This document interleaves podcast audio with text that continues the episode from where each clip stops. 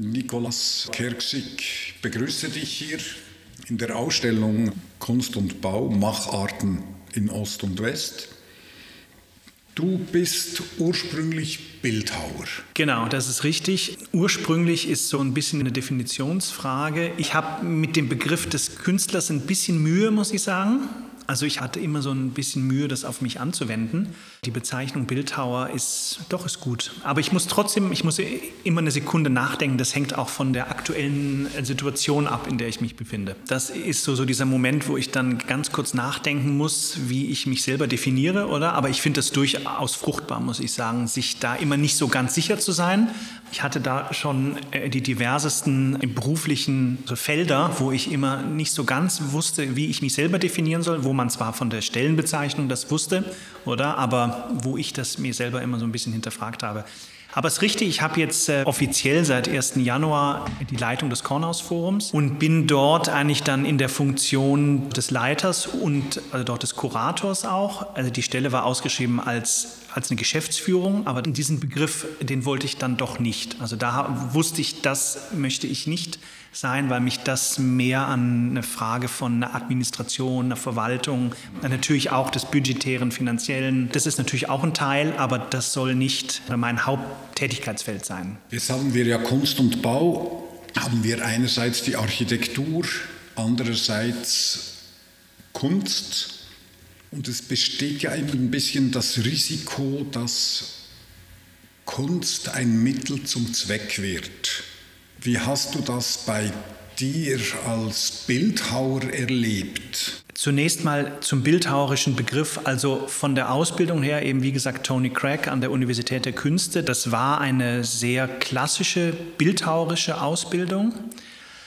In dem Sinne, dass wir in der Klasse über den Diskurs der Skulptur als einem Körper, der im Raum zwar existiert, aber der um sich eine Geschlossenheit hat, also der von der Form, von der Volumetrie eine, eine Geschlossenheit hat, sind wir eigentlich immer ausgegangen. Das heißt, schon dieser Schritt zur Installation, also wo der Raum sehr aktiv mit in das Werk eingeht, das war schon, sage ich mal, etwas vorsichtig zum Teil etwas außerhalb dessen, was diskutiert wurde. Das hat natürlich stattgefunden. Wir haben natürlich Installationen haben wir gemacht, aber der Diskurs, also mit Tony im Speziellen, war eigentlich um, um Form und natürlich die Ausstrahlung des Objekts im Raum. Aber grundsätzlich war die Skulptur, könnte in dieser Stadtgalerie stehen, sie könnte aber auch im Kunstmuseum stehen, sie könnte auch in Australien in der Art Gallery stehen. Also das heißt, das Objekt ist sich selbst genug, steht für sich da. In der Ausbildung war das sicherlich in Ordnung und gut. Ich habe bei ihm viel über Formen, über Formensprache, haben wir uns sehr intensiv ausgetauscht. Aber es war natürlich auch gut, weil man sich daran auch sehr gut abgrenzen kann. Es ist natürlich schwierig, gegen so einen Weltstar der Bildhauerei sich abzugrenzen als Student, oder? Außerdem, weil er, obwohl er von kleiner körperlicher Statur ist, aber er hat eine unheimliche Präsenz im Raum. Er selber ist wirklich schon sehr erstaunlich, was da so passiert. Aber es war natürlich auch wirklich, da er so eine dezidierte Meinung hatte von Bildhauerei, war das auch sehr gut, sich dort abzugrenzen. Und mein bildhauerischer Begriff war eigentlich schon von Anfang an, also wirklich weitaus mehr in den Raum und die Bildhauerei als ein umfassendes Tätigkeit eigentlich alles, was sich im Raum abspielt. Das geht hin zur Performance, das eben Kunst im öffentlichen Raum, das kann auch die Skulptur sein, aber es geht auch tatsächlich viel ins Performative. Jetzt haben wir ja eben genau Kunst und Bau, wird ein Kontext geschaffen, wird eine gegenseitige Beeinflussung, eine, ein gegenseitiger äh, Bedeutungstransfer geschaffen. Ja. Was mich immer interessiert, da ist eigentlich eben diese Instrumentalisierung, macht das eine, das andere, macht, macht ein Werk Architektur zur Kunst. Ich finde das in gewisser Weise ein schwieriges Feld. Also Kunst und Bau oder Kunst am Bau, je nachdem, wie man es nennen will. Also ich finde schon von der Terminologie her, also früher hat man ja eher noch Kunst am Bau gesagt, oder? Also ich finde schon daher spricht ja schon eine in gewisser Weise eine Art Unterordnung, oder? Also ist es der Bau und zudem kommt noch im besten Falle, wenn überhaupt, noch die Kunst dazu, oder? Und das ist so ein bisschen, also was ich immer sehr ungut fand, war so dieses Denken von einer Art Narrenraum, also ein Zusatz, der zu dem Bau, der eine Funktion hat, eine Funktionalität hat, der eben der in, in seinem ganzen Anforderungen her steht und dann hat man halt noch ein Prozent oder sowas von dem Bauausgaben hat man noch für die Kunst, naja, und dann gibt es da noch etwas, was im besten Falle vielleicht in gewisser Weise da dekorativ ist, also was es noch ein bisschen verschönert, vielleicht die Fassade oder so. Und die, diese, vielleicht diese Unterordnung, die den Bau wie aufwerten soll oder so, das fand ich immer wahnsinnig schwierig. Also ich bin dort bei einem speziellen Fall, ich bin konkret vom Gebäude weggegangen. Ich finde es auch immer eine Frage, muss Kunst am Bau, also wie nah muss das an den Bau, um dem es geht, gehen? Muss es wirklich an die Fassade oder in das Gebäude? Also muss es so die direkte Nähe haben oder kann es sich auch in einem Abstand bewegen? Ist auch ist, ist, ist das Umfeld eines Gebäudes, ist ja eine Interaktion, oder? Also das Gebäude steht ja ein bisschen wie die Skulptur. Es ist ja nicht nur die, dieser Solitär, der dort steht, sondern die, dieses Gebäude definiert ja auch den Raum drumherum.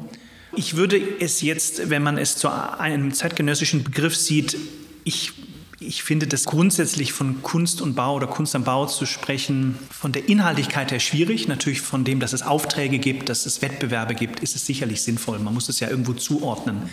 Aber was natürlich so eine Art Traumvorstellung wäre, wäre natürlich, wenn der Bau an sich mit Künstlern oder mit Künstlerinnen, mit künstlerischen Methoden, Gedanken schon entwickelt würde. Also wenn es nicht ein Surplus ist, sondern wenn es das ist, wie das Gebäude funktioniert. Also dass Architektur sich selber schon als Kunst verstehen würde und... Wenn die es zumindest mitdenkt. Ich glaube, es wird schwierig, wenn man Architekten noch jetzt die Kunst aufsetzen würde und sagen würde, das muss jetzt auch zu eurem Einfluss Bereich gehören. Aber es ist ja ein bisschen wie, wie mit dem Design auch, oder? Also das Design wurde ja lange Zeit als eine Disziplin betrachtet, die in dem gesamten Prozess einer Produktentstehung ganz am Ende steht. Beispielsweise, man, man hat den irgendein Gerät, einen Wasserkocher oder einen Toaster. Dann muss erst geguckt werden, wie der funktioniert, dass er gut toastet, dass das alles. Und am Ende denkt man sich, gut, jetzt kommt das Design und macht da darum eine schöne Form. Ich sag mal, diese Idee, die ja schon länger funktioniert, dass das Design im gesamten Prozess drin ist. Das Design fängt in der ersten Minute an und begleitet den gesamten Prozess. Und das wäre natürlich eine Idee im besten Falle, wenn Künstlerinnen und Künstler von der ersten Minute der Erstellung eines Projekts mit involviert werden und nicht, wenn es das, das Bauvorhaben schon gibt, es schon abgenommen ist und dann gibt es noch eine Ausschreibung für Kunst und Bau. Den Dekorationsaspekt möglichst auszuschalten, den diese Kunst am Bau übernimmt. Es ist ja natürlich auch so ein bisschen eine Frage, a, sozusagen, wie diese Gelder bei Staatsaufträgen so, dass das, oder war zumindest mal so, dass das wie so ein Muss ist. Also es, es muss ein Prozentteil mhm. geben. Also das habe ich vor, das mit dem Begriff da von dem Narren oder von wie so einem Zoowesen. Also es hört sich für mich so an, da gibt es so die vernünftigen Menschen, die bauen dann Haus und dann geht man noch in Zoo und sucht sich da so ein so ein seltsames Wesen aus, oder? Sagt, ja, der da hinten, der, der mit dem langen Schwanz oder so, den nehmen wir mal rein und der darf dann so ein bisschen tanzen, ist ein bisschen überspitzt gesagt. Ich kann diesen Aspekt auch vielleicht daher herleiten. Ich habe an der Hochschule Luzern ein Forschungsprojekt angesetzt, wo es auch darum geht, also künstlerische Strategien in die Führung von Kunsthochschulen zu integrieren. Und das ist für mich ein Begriff von der Bildhauerei, die nicht nur eben von dem Objekt ausgeht, die also die sowieso eigentlich weniger von einer Disziplin als solchen ausgeht, als eher von einer Methodenfrage. Und wenn ich jetzt sage, dass die Bildhauerei oder die Kunst, wie auch immer, eben nicht nur dieses komische Wesen ist, was man sich dann noch ranholt, um ein Gebäude aufzuwerten oder das Geld, was halt zugesprochen werden muss, zu verbraten oder eine dekorative Geschichte zu machen, sondern sagt, es sind gleichwertige Methoden, die neben den Methoden aus den Wissenschaften, Sozialwissenschaften, aus dem Bauingenieurwesen etc. da ist, dann finde ich, kommen wir zu einem Begriff von Kunst und Bau, der wirklich auf einer gleichberechtigten Ebene ist. Dass er mindestens gleichzeitig mit dem Sanitärplaner ja, genau. da reinkommt. Ja, das genau. genau. Ja, so ist es, genau. Ja. Es ist eine völlige Abkehr von dem Denken, dass Kunst zum Beispiel nur ein immer ein visuelles Resultat ergeben müsste. In diesem Forschungsprojekt was, äh, äh, was ich da geleitet habe, was natürlich auch sehr stark mit meiner eigenen Biografie äh, zusammenhängt, wie ich als Bildhauer in einer Institution, einer Hochschule arbeite, die zwar natürlich mit Kunst zu tun hat, aber in den Abläufen, die ich dort bearbeitet habe, sind diese klassischen künstlerischen Methoden so nicht vorhanden. Also es geht sehr viel um Prozesse, es geht um Organigramme, Verwaltungsstrukturen, Projektaufträge etc. Dieser Gedanke war, inwieweit ich mit meinen künstlerischen Methoden diese ganzen Abläufe wie mitdenken kann, weil wir ja eine künstlerische Institution sind. Und das war mal so die Grundhaltung. Und da gibt es zwar noch nicht viel, aber es gibt einige Bestrebungen, die Künstlerinnen und Künstler in die Organisation, das können jetzt Hochschulen sein, aber auch andere, mit integrieren. Also beispielsweise, es könnte zum Beispiel auch sein, dass das Kunsthaus oder das Kunstmuseum nicht nur die Künstler ausstellt, Ne, da haben wir einmal das Kunstmuseum mit seiner Verwaltung, mit seiner Struktur und dann haben wir ja wieder die Künstlerinnen und Künstler, die ihre Artefakte in der Regel in den Raum stellen. Man könnte sich aber ja auch fragen, was würde denn passieren, wenn Künstlerinnen und Künstler für eine gewisse Zeit Teil von diesem Museum sind. Also diese, diese Integration künstlerischer Methoden in den, in den Ablauf und sowas ähnliches würde ich mir beim, also bei solchen Fragen wie, also wie Kunst am Bau auch vorstellen. Ich finde das jetzt inspirierend, was du sagst. Ich empfinde mich auch als Künstler, wie ich arbeite, wo auch immer, habe wie das Gefühl, das sind nicht Methoden, das ist eine Haltung der Welt gegenüber. Die Welt ist mir Frage und ich dialogiere mit der Welt, indem ich was tue. Ist das, weil die Methode, finde ich, ist äh, da stellt sich bei mir so ein bisschen das Nackenhaar ist in der Partizipation viel, ja, ich habe Methoden oder Worlds, Kaffee etc. Und da kommt immer auch das Gleiche raus dann, oder? Also die Leute gewöhnen sich dran und dann hast du ein Resultat, das schön gekämmt daherkommt. Es ist ein, ein bisschen ein Minenfeld, das ist schon so, aber das finde ich daran auch, muss ich sagen, spannend. Zwei Dinge, also ich habe diese Art der künstlerischen Betätigung habe ich mal Institutional Practices genannt. Dazu ist auch jetzt gerade in der Visate Jahresschrift der Beitrag dazu rausgekommen. Das ist in gewisser Weise schon noch irgendwie schon Neuland, wo ich mich nicht auf Expertisen schon berufen kann, sondern es ist mal so ein bisschen Trial and Error. Zu deiner Frage, es hat eine Herkunft natürlich schon von Beuys äh, ganz äh, von dieser sozialen Plastik, oder? Das ist gar keine Frage, aber ich würde es unbedingt dahingehend absetzen, weil es nicht diesen pädagogischen Aspekt hat. Also mein Verständnis davon ist eben nicht, wie das ja damals in den 60er, 70er Jahren extrem wichtig war, ne? also mit der sozialen Plastik, A, die Kunst raus aus diesem engen Raum und B, natürlich auch etwas von einer Volkserziehung, Volksbildung in Deutschland nach dem Zweiten Weltkrieg. Das war absolut wichtig, aber das braucht es heute so, denke ich, nicht mehr. Auf der einen Seite, es hat viel mit Haltung zu tun, aber was ich natürlich also viel gemerkt habe in meinen Recherchen, da der Begriff des Künstlers ja kein geschützter ist, das Problem mit den, mit den geschützten Berufsbegriffen, also ich würde natürlich im Sinne von Open Source und bla bla bla, es geht weniger um so eine Art Dünkel der, der Berufsklasse, als eher um diese Frage, wie virulent, wie, wie stichhaltig ist das Vorgehen, oder? Und ich habe natürlich äh, gemerkt, dass also in diesen Recherchen zu diesen Institutional Practices, dass sich natürlich viele auf solche Tätigkeiten irgendwie berufen, weil sie vielleicht scheinbar gut mit ihren Tätigkeiten in Verbindung stehen oder weil man vielleicht weniger ein, ein handwerkliches Können haben muss, oder? Also es gibt da viel, viel Graubereich. Also zum Beispiel eine, also eine ganz klare Abgrenzung, die ich auch gesehen habe, ist dieses Kunst in Unternehmen. Also es gibt immer wieder große Firmen wie Audi oder so, die sich für spezielle Projekte die Künstler reinholen. Das ist in, in ganz vielen Fällen ja richtig schlimm, oder? Also schlimm in der Hinsicht, weil es eine absolute Nutzbarmachung ist, also so ein neoliberales. Und dann ist natürlich, wenn es in diese Nutzbarmachung geht, dann hast du natürlich immer wie auch übrigens viel Kunst am Bau oder Kunst im öffentlichen Raum, dann brauchst du ja so einen kleinsten gemeinsamen Nenner. Es, darf, es sollte ja nicht so sehr wehtun, oder? Also wenn du eine Skulptur im öffentlichen Raum aufstellen willst, hast du in der Regel viel weniger ähm, oder viel mehr Restriktionen, viel mehr Dinge, auf die du achten musst, als das, wenn du hier im Ausstellungsraum, der geschützt ist, wo jeder weiß, hier kann es auch, auch wirklich krachen, hier kannst du auch gegen Normen bürsten, hast du ja immer, wenn du in die Öffentlichkeit gehst, es sollte ja nicht zu sehr anecken. Weil wenn du zu sehr aneckst, dann hast du vielleicht einen Image-Schaden für, für das Haus und, und die Mieterinnen und Mieter oder so oder für den Platz. Oder ich meine, wir, wir kennen ja die X-Stories, zum Beispiel mit dem, mit dem Brunnen hier, mit dem Meret Oppenheim-Brunnen, oder? So Geschichten. Ich meine, das gibt es schon, aber das, aber das sind ja dann die großen Ereignisse, wenn so ein Brunnen da installiert wird was es dann gibt, oder? Also Volksaufstände und so. Und was ich sehr interessant fand, war, ich habe jetzt inzwischen über Bern diese kleinen Stadtführer, die es gibt, also Kunst, glaube ich, heißt es Kunst im Öffentlichen, also diese kleinen Führer. Und ich war sehr erstaunt, wie viel Kunst im öffentlichen Raum so aus den 60ern, späten 60ern, Anfang der 70er Jahre ist und wie im Verhältnis wenig aus der jetzt oder aus den letzten 10, 15 Jahren ist. Also ich, weiß, ich kann es nicht wirklich also rein von den Zahlen sagen, wie es ist, aber in den Führern sehe ich, also sehe ich reihenweise Objekte eben so diese aus Beton, diese, diese Teile, die, die ein formales, mehr oder weniger ein formales Spiel sind, die sind, ich würde mal sagen, irgendwie nett, oder? Die sprechen auch sehr auch aus ihrer Zeit.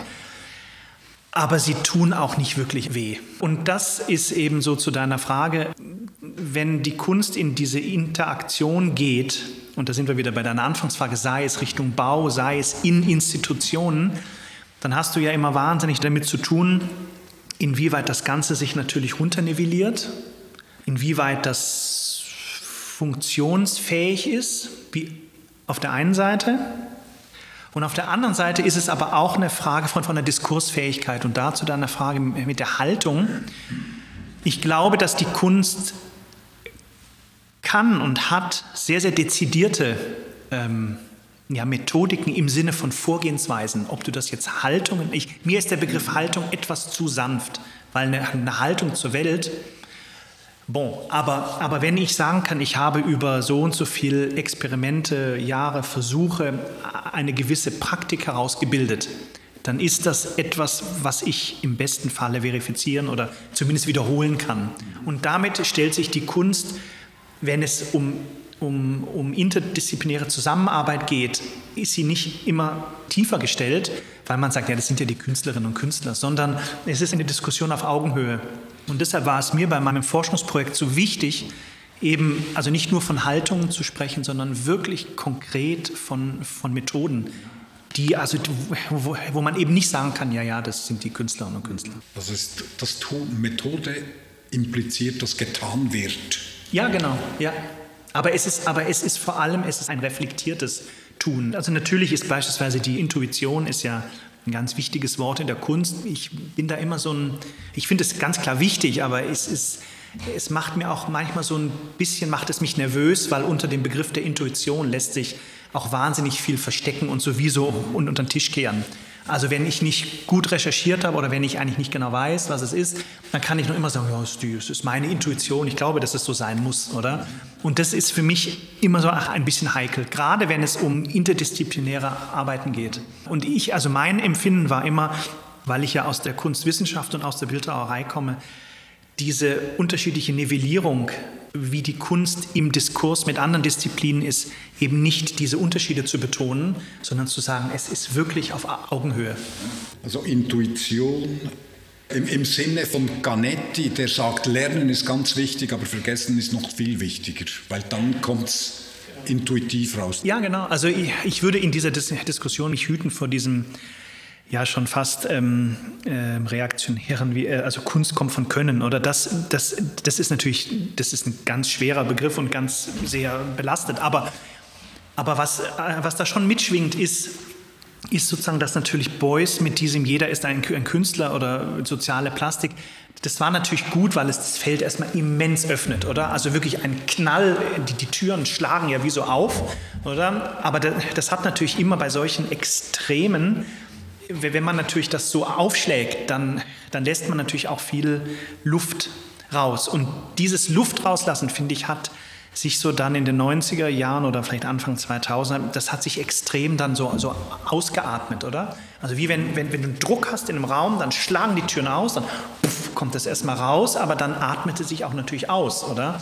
Und diese Unkonkretheit zum Teil in künstlerischen Handlungsweisen, die, die man dann aber so unter den Tisch kehren kann von, ja, jeder ist ein Künstler und ähm, eben, wie, wie, wie, du gesagt hast, ich, ich mache es halt so einfach, ne? das, äh, das ist dann wieder ein Nebeneffekt, oder? Und ich denke eben in, in diesen Fragen, wenn es darum geht, wie anschlussfähig die Kunst, ich glaube mehr denn je, dass die L'Art Polar ist, ist auch gut und richtig. Also ich habe ganz überhaupt gar nichts gegen Künstlerinnen und Künstler oder Ausstellungen, die sich mit Themen aus der Kunst beschäftigen. Das hat absolut seine Richtigkeit. Aber ich, ich glaube, mehr und mehr ist diese Frage nach der Anschlussfähigkeit der Kunst, also nicht nur gesellschaftliche Relevanz im Sinne von Kunst, die einen, einen politischen Diskurs führt, sondern wirklich, was die Kunst als eine Disziplin, als eine Handlungsoption, als eine Machart, als eine Praxis kann, dass man das aus eben aus dem Ausstellungsraum rausnimmt und wirklich als eine Denkhaltung, eine Praxis den anderen Denkweisen und Praxen auf gleicher Ebene also gegenüberstellt. Und das schlägt diesen Bogen zu dieser Idee, die Künstlerinnen und Künstler eben zum Beispiel auch in der Stadtplanung, in der Frage nach, wie, wie Gebäude entstehen, von Anfang an mit zu involvieren, mit zu integrieren. Und das geht ja auch davon aus, dass man eine sehr hohe Kompetenz des Künstlers verlangt. Also dass du dich da reibst, durchsetzt, äh, in den Diskurs gehst, zusammen etwas entwickelst. Äh also wir haben, das ist genau das, und wir, wir sind natürlich bei dem Forschungsprojekt auch wir hatten natürlich viele Momente, wo man dann ansteht und wo man dann wirklich in so Bedeutungssackgassen kommt, weil es ist natürlich so, dass wir, wir sind ja mehr oder weniger alle visuell geschult, oder? Und ich, ich möchte gar nicht, ich möchte nicht bestreiten, dass es viele Arbeiten gibt oder viele Künstlerinnen und Künstler, die arbeiten wirklich unter diesem sogenannten Intuitiven. Im, in dem Sinne dass sie ihr Handeln nicht genau in Worte fassen können, weder von dem endgültigen Werk als auch wie sie es machen, weil natürlich die Versprachlichung ja letztlich ein Transfer ist. Und es, ich bin fest davon überzeugt, es gibt in der Kunst, wie wahrscheinlich in allen Künsten, diese, diese Ebene des eben gerade Nichtsprachlichen. Und genau da haben wir natürlich dann diese Sackgasse, weil wenn wir in Interaktion, wenn wir die Kunst in Interaktion mit anderen Disziplinen bringen wollen, dann funktioniert das natürlich in der Regel über Text oder Sprachlichkeit. Und wenn wir aber Felder haben, die nicht sprachlich oder zum gewissen Teil nicht sprachlich funktionieren, dann haben wir da ein Kommunikationsproblem. Und wir sind in den Fällen wirklich oft angestanden. Wir hatten tolle äh, Konzepte und Ideen für diese Institutional Practices warum man das macht und also in welchem reflexiven Rahmen das steht, warum das in der Institution oder in dem Prozess genau das richtig ist, war zum Teil also wirklich schwer, das zu, äh, das zu, ver, äh, das zu versprachlichen, oder? Wir haben ja hier ein schönes Beispiel da an der Wand von dieser Schule, in dem die Künstlerin gesagt hat, ich will, dass überall Uhren hängen aber diese Uhren dann gar nicht selber gemalt hat.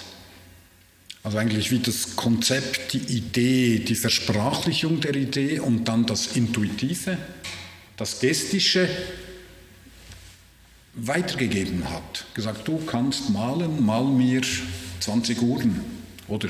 Und die hat das dann gemacht. Und wenn man die Malerin gefragt hätte, was sie da Kunst und Bau, was für ein Werk machst du da rein, da wären nie Uhren gekommen, oder? Und besonders natürlich nicht diese, diese also definitiv von, von, äh, von Hand gemalten, auf Leinwand aufgetragenen Uhren.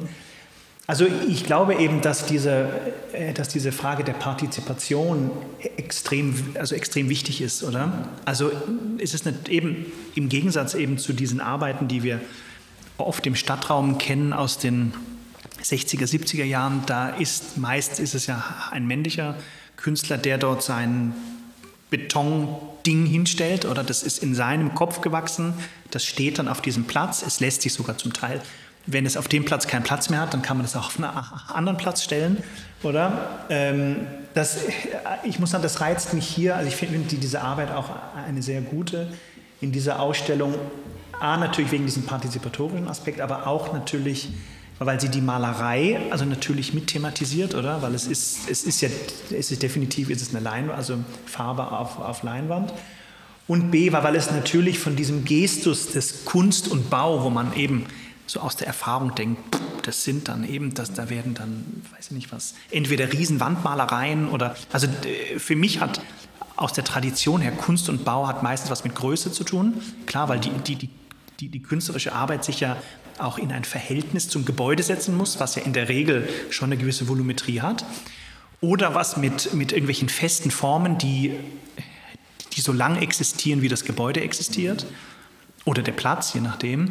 Und diese, diese Arten von Arbeiten, die sich, also eben, ich meine, das ist ja, also das ist ja im Verhältnis zum Gesamtgebäude, ist das ja also klein, oder? Und ich muss sagen, das finde ich, macht das auch so sympathisch, dass es eben nicht dieses Ding da ist, sondern und es natürlich mit den, mit den Menschen, die in diesem Gebäude drin sind, natürlich interagiert, oder? Dann würde ich noch gerne eben Macharten aus Ost und West. Mhm. Bei mir hatte das so einen Reflex ausgelöst. Osten, kommunistischer Realismus, diese Kunst, die totale Instrumentalisation der Kunst zu Marketingzwecken eines politischen Systems. Und ich habe dann gestaunt, wie viel Freiheit da wenigstens in der CSSR bestanden hat.